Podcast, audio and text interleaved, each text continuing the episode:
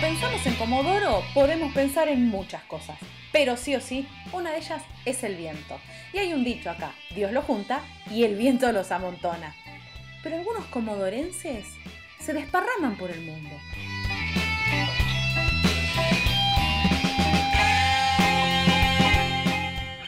Yo soy Rocío Barquín y en este podcast de ADN Sur vamos a charlar con comodorenses por el mundo.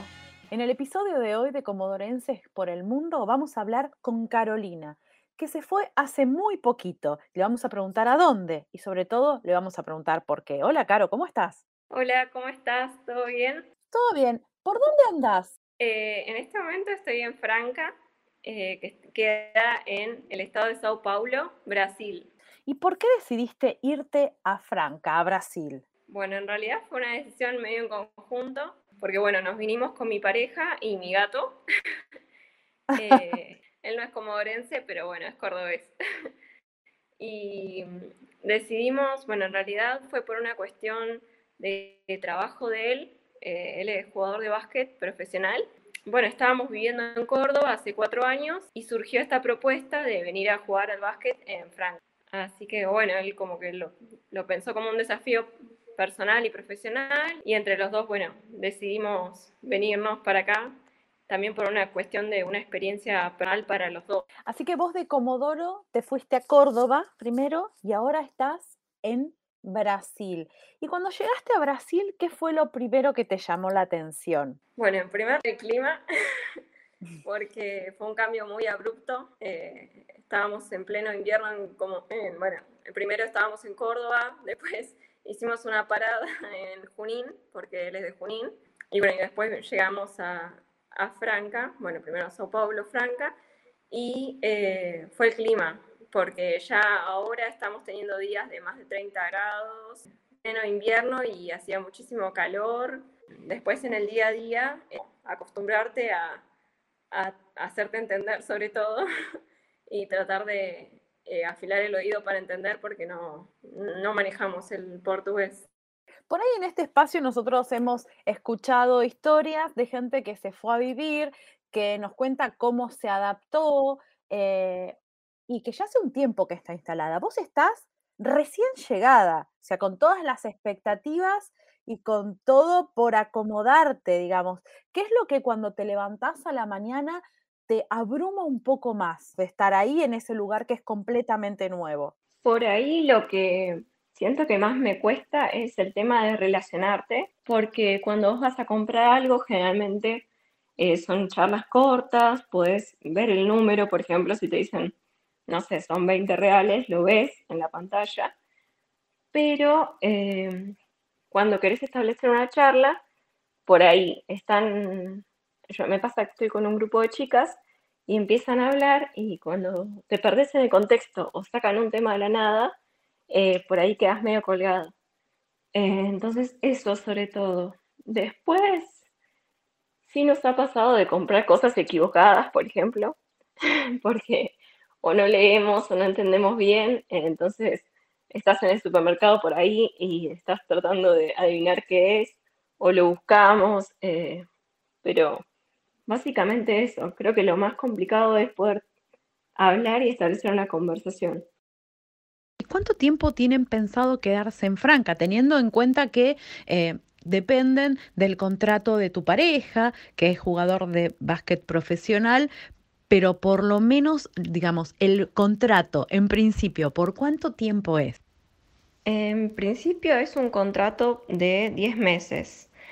Eh, nosotros teníamos que venir en julio, bueno, en realidad él tenía que venir en, en julio, y bueno, llegamos por una cuestión del tema de los vuelos, que no había vuelos directos a Brasil y que no se estaban autorizando todos los vuelos, em, llegamos a fines de julio vía Paraguay. O sea, tuvimos que hacer desde em, Buenos Aires, o sea, desde Argentina, salir a, a Asunción y ahí tomar un vuelo para Sao Paulo.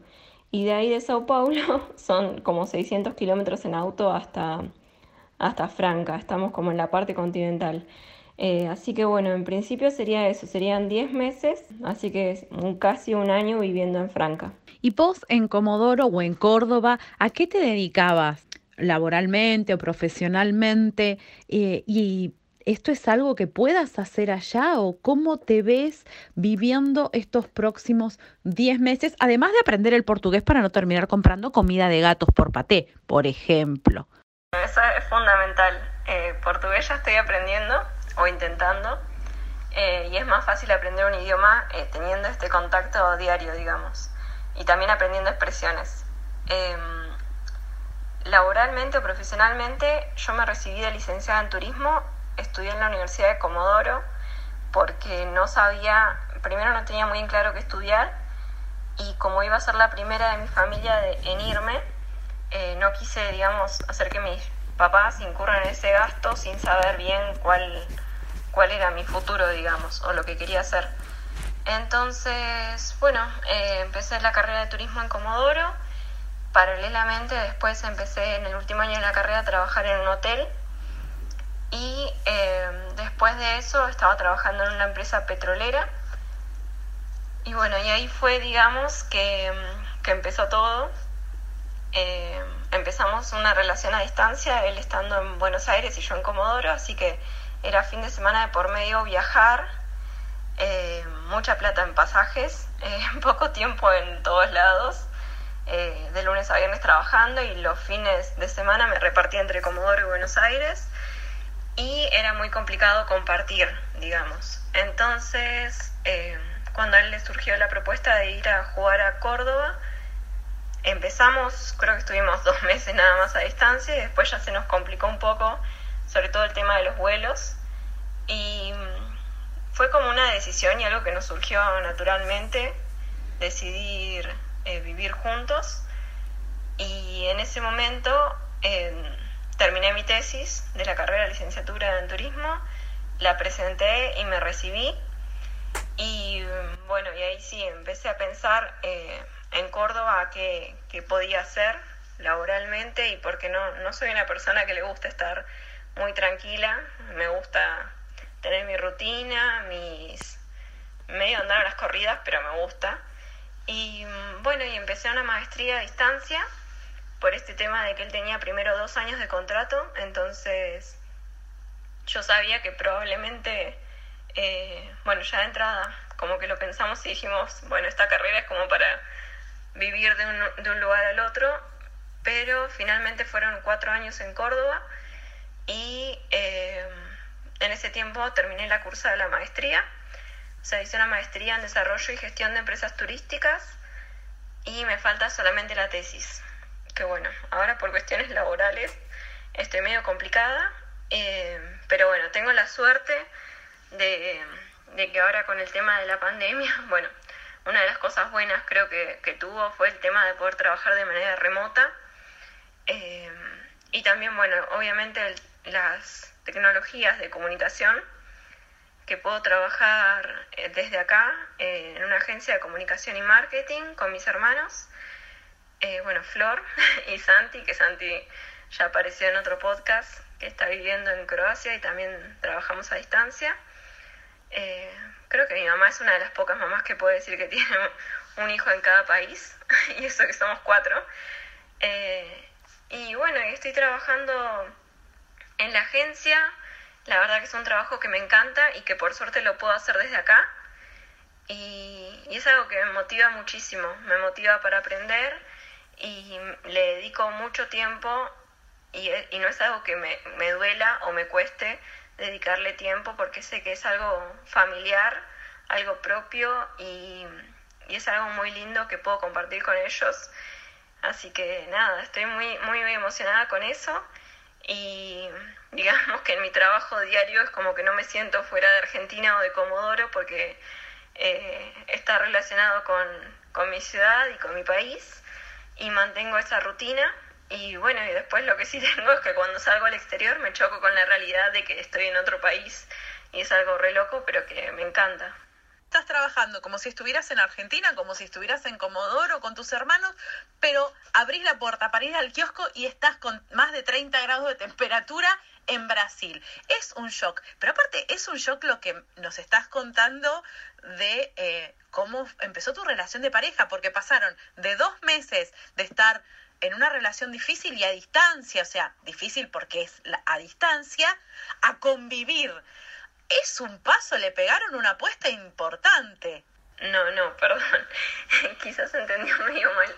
No fueron nada más dos meses de relación, sino como que habíamos, o sea, fue como un año antes, eh, fue un año así a distancia y como que fue en julio del 2017, fue que nos fuimos juntos de vacaciones y fue como un flash. Después, volver, después de así de estar, no sé, 10 días juntos, eh, fue un flash, eh, volver a la realidad, digamos. Y, bueno, yo lo pensé profesionalmente, eh, pensé en buscar algo, bueno, yo estaba trabajando en el petróleo y pensé en buscar algo relacionado más a lo mío y, como que pensé también en ese momento capaz como un descanso o un tiempo exclusivo para dedicarlo a la tesis porque lo fui llevando paralelamente con lo laboral, pero me faltaba por ahí un poco de concentrarme y terminar. Eh, así que bueno, fue mi objetivo cuando me fui a Córdoba. Eh, y nada, la pude terminar la tesis, la rendí. O sea que me fui a Córdoba y en un mes volví a Comodoro para presentar la tesis. Y, y bueno, y ahí estuvimos cuatro años viviendo en Córdoba. Así que ya esa fue mi primera experiencia lejos de Comodoro. Y ahora eh, en un país nuevo, que es algo que capaz sí me hubiera planteado, pero eh, por ahí uno le cuesta un poco tomar la decisión o eh, si no surgen estas, estas oportunidades, por ahí uno no, no lo planifica tanto.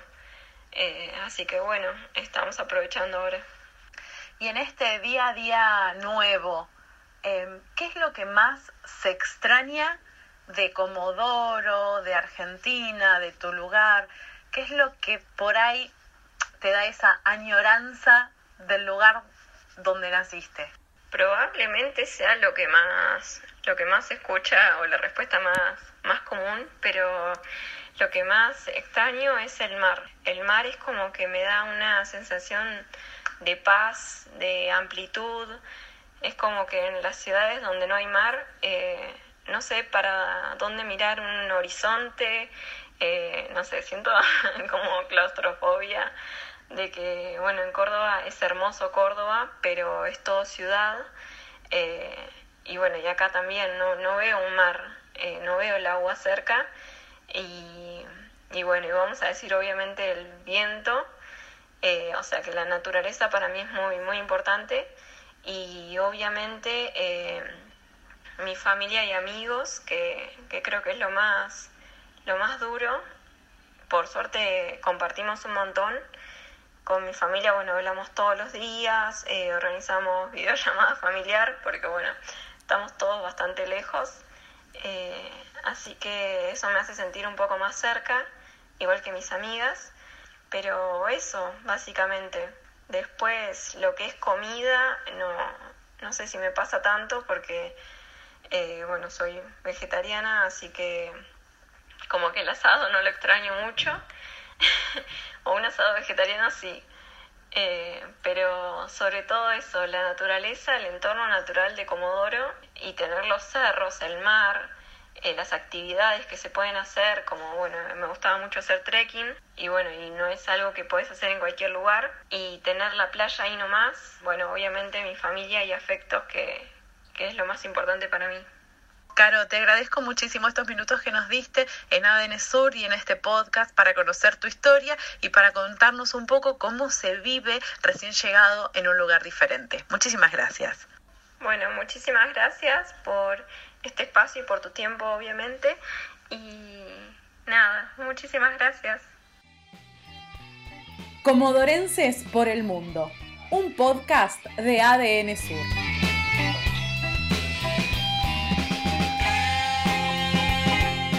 Mi nombre es Rocío Barquín y la próxima semana vamos a conocer la historia de otro comodorense por el mundo. Seguime en los podcasts de ADN Sur.